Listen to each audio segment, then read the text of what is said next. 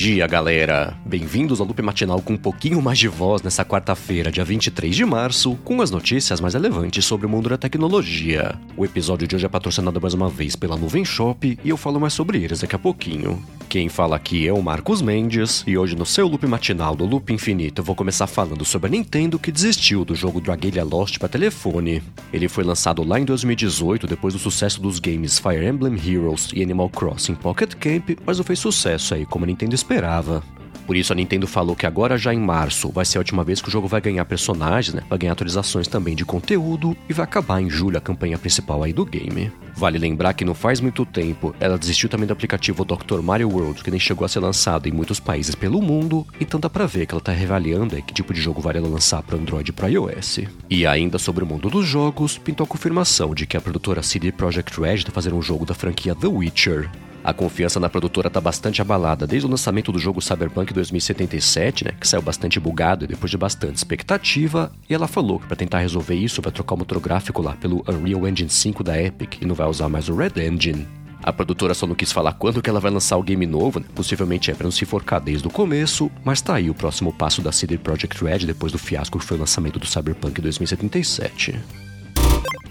E enquanto isso aqui no Brasil, o iFood confirmou que ele vai dar um aumento aí para os entregadores. Eles falaram que a partir de 2 de abril, o valor mínimo para as notas agora que eles vão pagar vai subir 69 centavos e vai chegar agora a 6 reais e vai aumentar 50 centavos o quilômetro rodado também, o pessoal vai receber os 50 por quilômetro. O iFood falou que ele está fazendo isso para corrigir o repasse tanto por conta da inflação, quanto também é por conta da alta dos combustíveis e comentou, né, que para quem trabalhar 8 horas por dia, 5 dias por semana, vai dar mais ou menos aí uns 3 mil reais no final do mês. E ainda sobre as coisas do Brasil, a Anatel homologou por aqui agora o Galaxy A13 e A23. Os dois telefones vão contar com uma tela de 6,6 polegadas e quatro câmeras atrás com até 50 megapixels e tem umas diferenças de processador, né? Que ele tem um clock um pouquinho mais rápido no caso do A23. Aí a memória RAM do A23 também tem 8 GB, o que são 2 GB mais aí na comparação com a A13, e agora esperar para a Samsung anunciar o preço e data de lançamento aqui no Brasil desses dois telefones.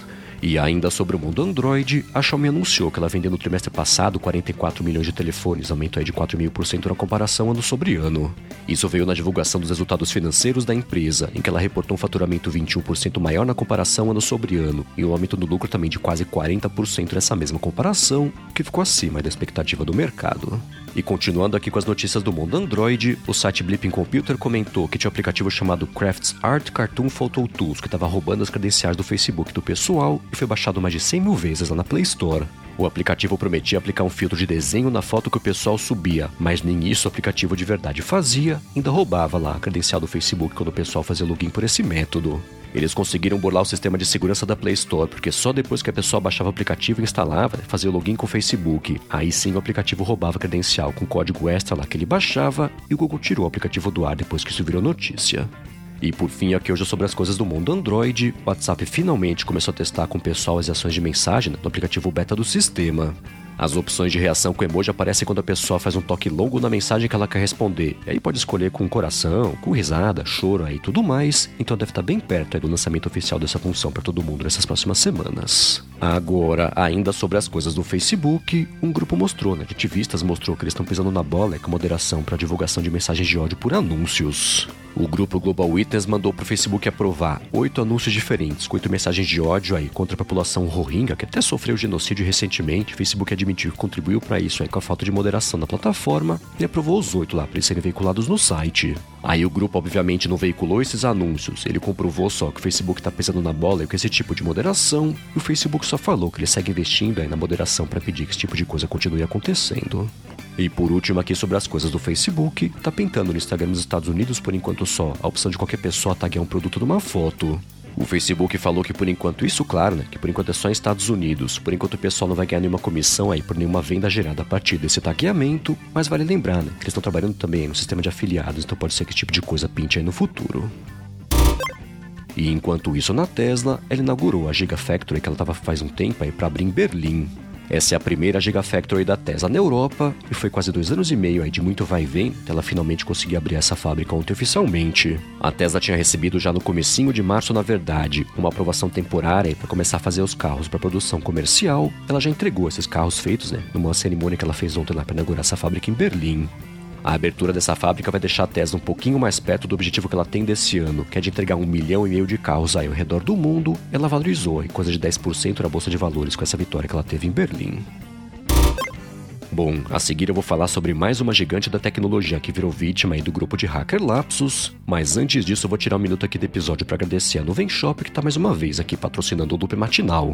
A Nuvem Shop é a maior plataforma de e-commerce da América Latina. Ela conta hoje com quase 100 mil clientes ativos que mostram ao mundo do que eles são capazes. Na Nuvem Shop você cria sua loja online do seu jeito, de uma forma bastante simples e profissional, e ela oferece soluções para todos os perfis de empreendedoras e empreendedores que querem fazer sua loja online também né, de uma maneira profissional.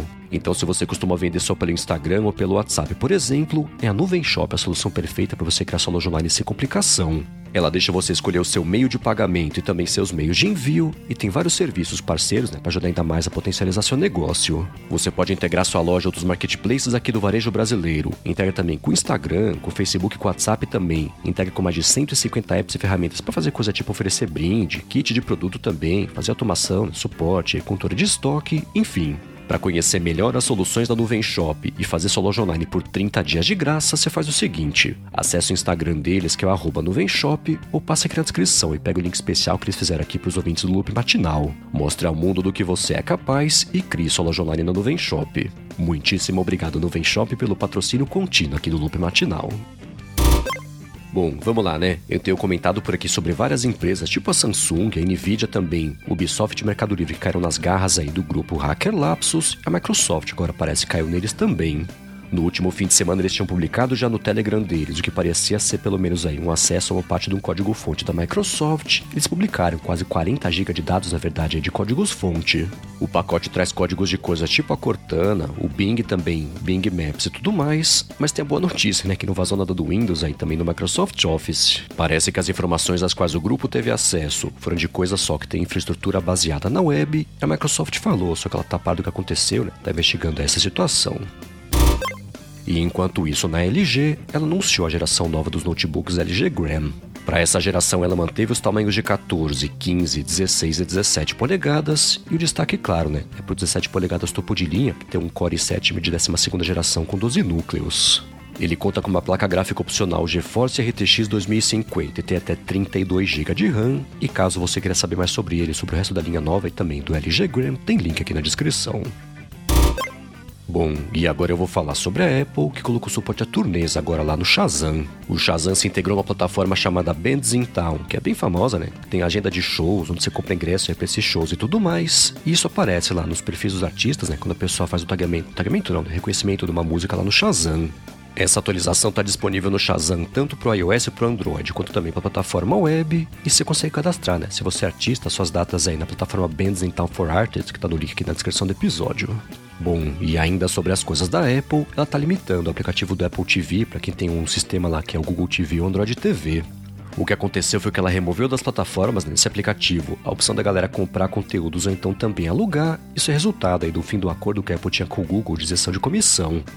A ironia é que, como resultado disso agora, quando você acessa o aplicativo da Apple TV nessas plataformas, a Apple instrui o pessoal como é que faz, né, para você alugar o filme por fora de lá, para aí sim poder assistir, o que ela proíbe, né, quando o assunto é sobre o que acontece lá nas regras da App Store.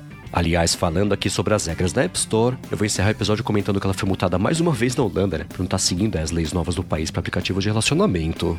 A Apple vem sendo multada semanalmente na Holanda, porque não abriu até agora os aplicativos de namoro para a galera poder fazer pagamentos internos lá por fora do sistema da App Store. Mas é aquela coisa, né? Cada multa que ela paga é só um grão do que ela recebe de faturamento todos os dias.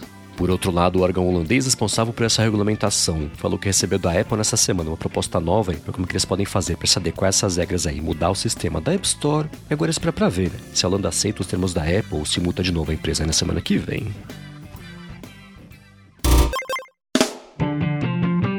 É isso aí, galera. O loop matinal do Loop Infinito vai ficando por aqui. Se você quiser se inscrever no canal do Loop Infinito no YouTube, o link tá aqui na descrição do episódio lá no loopmatinal.com, junto com os links das notícias que eu comentei hoje.